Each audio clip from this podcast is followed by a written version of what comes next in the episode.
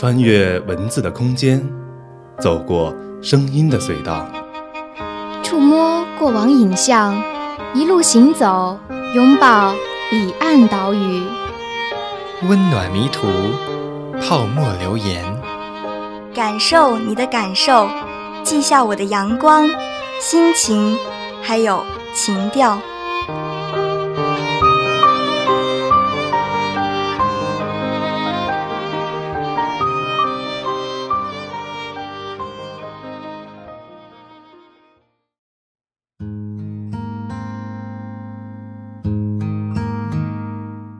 大家好，本期凤凰树下为大家带来的是笔者在听过歌曲《不知归期的故人》后写下的，心中有几段久久不忘的故事，关于真挚友情，关于懵懂爱恋，也关于父母回忆。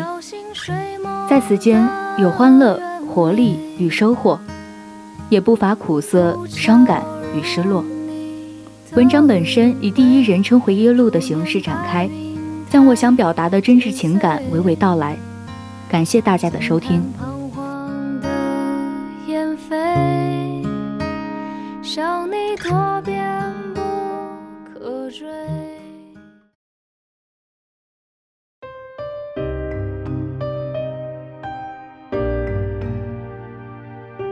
思绪纷飞，那个葱郁的盛夏就在字里行间缓缓而至。那时尚有稀疏却洁白的云朵，天空干净且透亮。第一段故事就发生在这样一个格外让人心静的夏。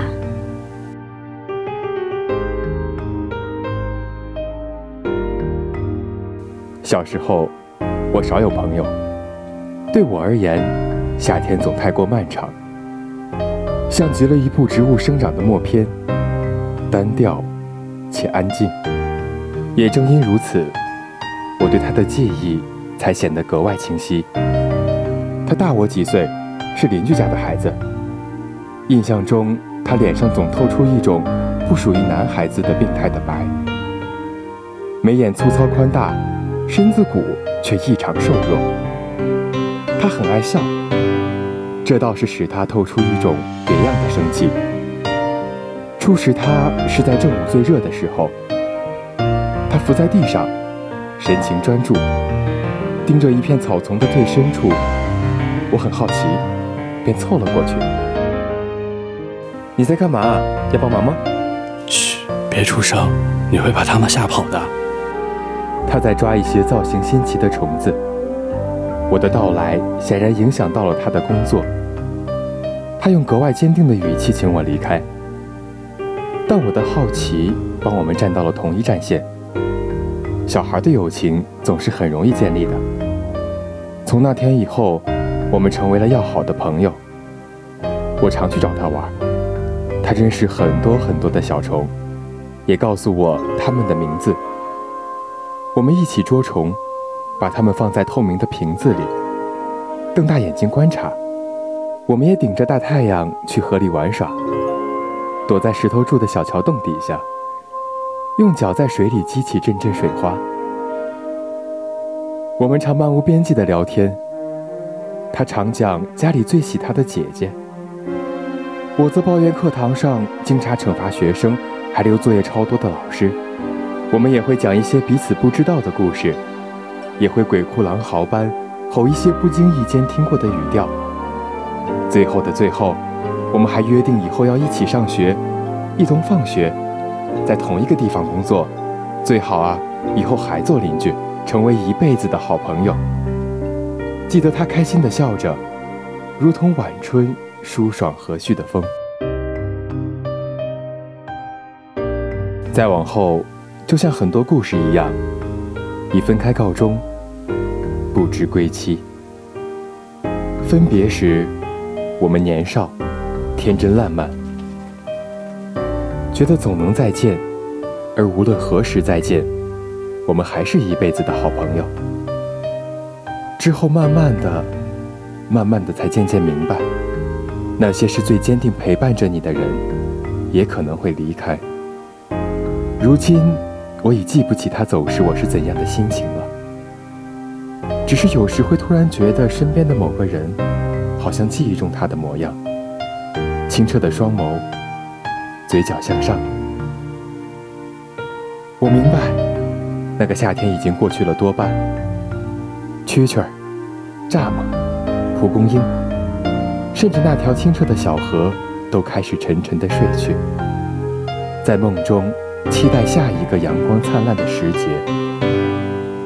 而我只等一日，那些象征着友谊的花，开满枝头，馨香四溢，米酒不散。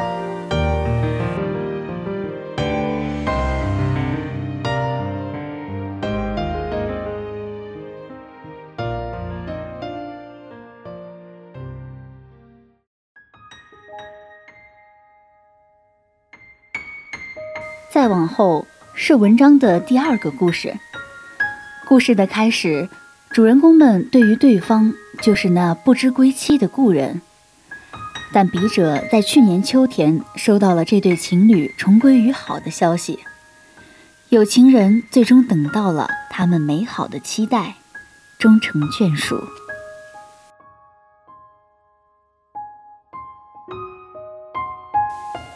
高一时。由于擅长的学科相似，我和他常常以并肩的姿态位列班级文科的前两名。那时的我们，有的最多的是如同英雄般惺惺相惜之感。交流不多，但是大都懂得对方的想法。而到了高中二年级，文理分科，我阴差阳错的被分进了理科班。由于严重的偏科习惯。成了班内成绩最差的学生。也就在那段时间，我突然发现，和他在校外的同一个小区居住。由于相互认识，我们常约定时间一起上学，久之，便成为了一种习惯。可能是日久生情的缘故吧，我们的爱情没有想象中的那般轰轰烈烈，一切都仿佛约定好了一般。水到渠成。从最初不经意间碰触到他的手，到之后的牵手同行；从因为意外的肢体碰撞而红透了脸，到之后取得成功后的欢快相拥；甚至是他突然吻我的脸颊，我俯身亲吻他的额头，都那么自然。我常在想，像你这么喜欢努力的女孩。我们是怎么在一起的呀？嗯，可能是因为你不在我身边，我会不安心吧。那时同学们总戏称我们为最优和最差的迷之搭档，而之后在他的帮助以及我的努力适应之下，我的成绩有了明显的好转。此后的我们常作为别人眼中的神仙眷侣出现。好景不长，我们的恋情被班主任知晓。如同绝大多数疑似相似的结果一样，我们被通告了家长，强制分开，不许往来。就这样，我们在热恋中被突如其来的外力冲散。记得分别前最后一次见面，我拖着疲惫不堪、硬撑许久的身体去见他。我们谈了好多，从现在到将来。到最后，他的眼睛已经变得通红，又哽咽到了极致的声音，与我约定：以后我们我们一起去武大看樱花，好不好？好啊，我等你。他啊，温柔了我的岁月，却突然消失得无影无踪。从那时开始。我的生活突然变得单调，我竭力于完成眼前的学习任务，达成我们的约定，同时我也在尽心的等待。我相信总有一天，樱花满春园。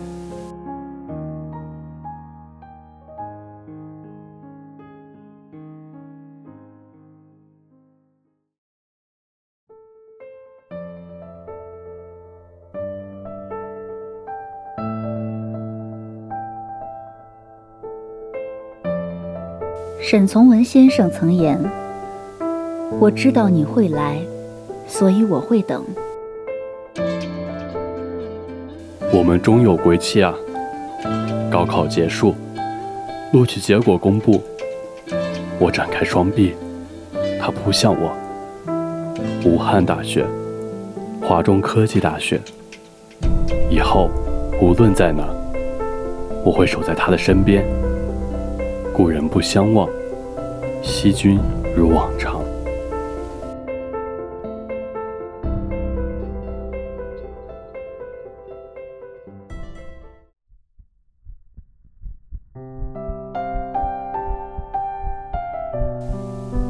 最后一段故事，我想到了父母。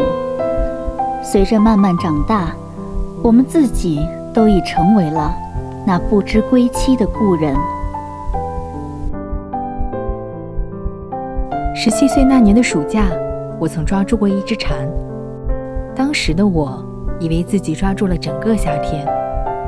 十七岁那年的暑假，我高高举起大学录取通知书，奔跑着穿过小城的街道。穿过绿下细碎阳光的林荫道，登上家附近最高的小山坡。那时，我只想向全世界宣告：我考上大学了，我要离开这偏远小城了，我要去大城市混了。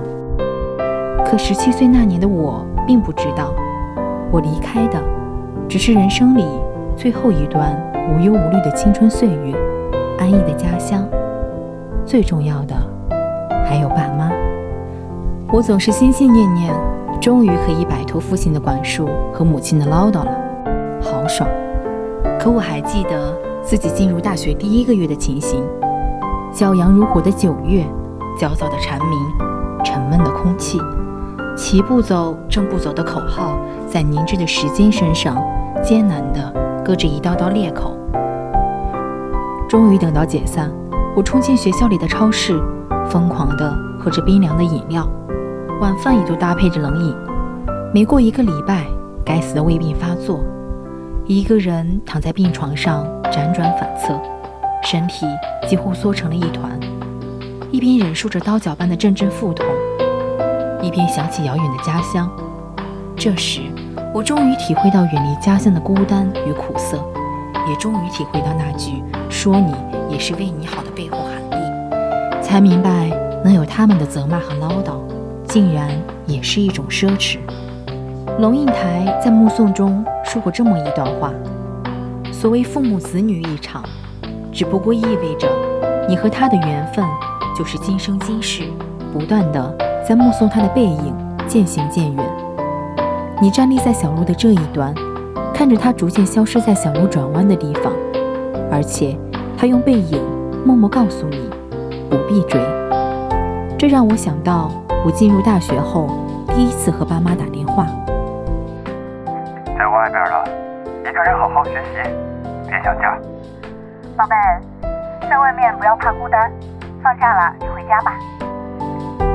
现在我终于明白了这两句嘱托的意义。对于父亲，我就是那不问归期的故人，你总会回来的，所以我会等。对于母亲。我则是那终有归期的故人，我等你赶快回来。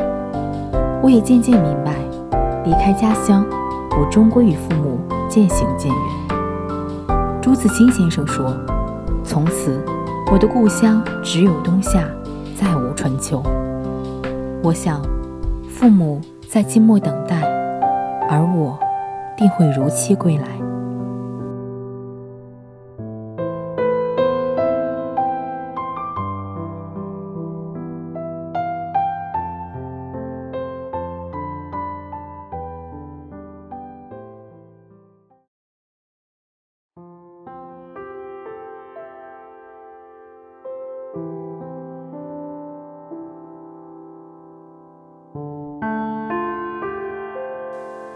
说了许多的故人，最惦念不过是父母，最怀念不过是高中，最难忘不过是高三。或许我们终将远离父母，奔赴他乡。或许有那么一些人，曾与我们患难与共，相视相惜。而一场考试，各往四方。在或许有些人虽然长时间不见，但再见时，笑颜如初，亲密如故。有人说，进大学之初，或许你们与高中同学还时常联系，可到一年、两年以后，恐怕不是如此了吧？我初闻这番话时，内心感伤，既因为那冰冷的现实戳中内心，又因为我感受到那情短与情长的矛盾，困惑于以往的故人。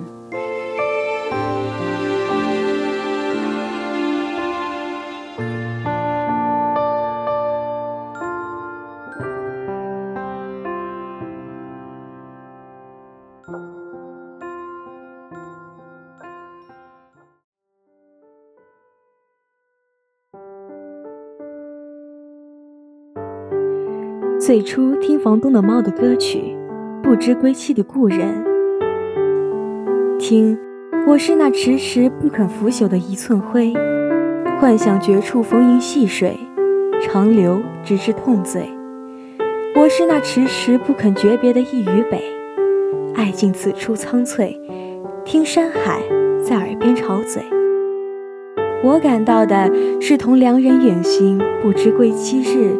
徒留一地相思墨般的悲伤与无奈，是等待故人归来时的辛酸与幽怨。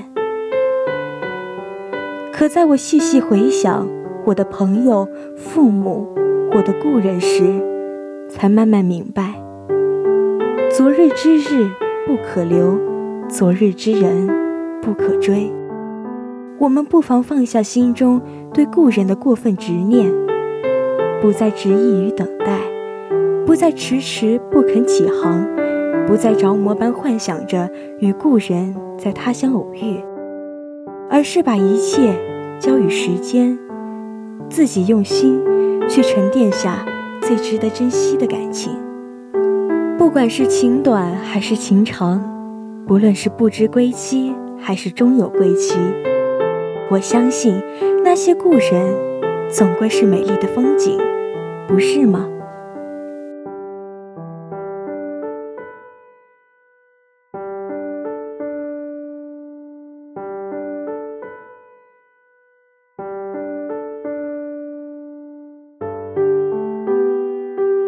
好了，本期凤凰树下情调之不知归期的故人到这里就全部结束了。播音：大仙鹤、小蝈蝈、漠北、一路向南、小铃铛、十五。采编子淼，机务周周，新媒体威尔协众监听，感谢您的收听，我们下期再见。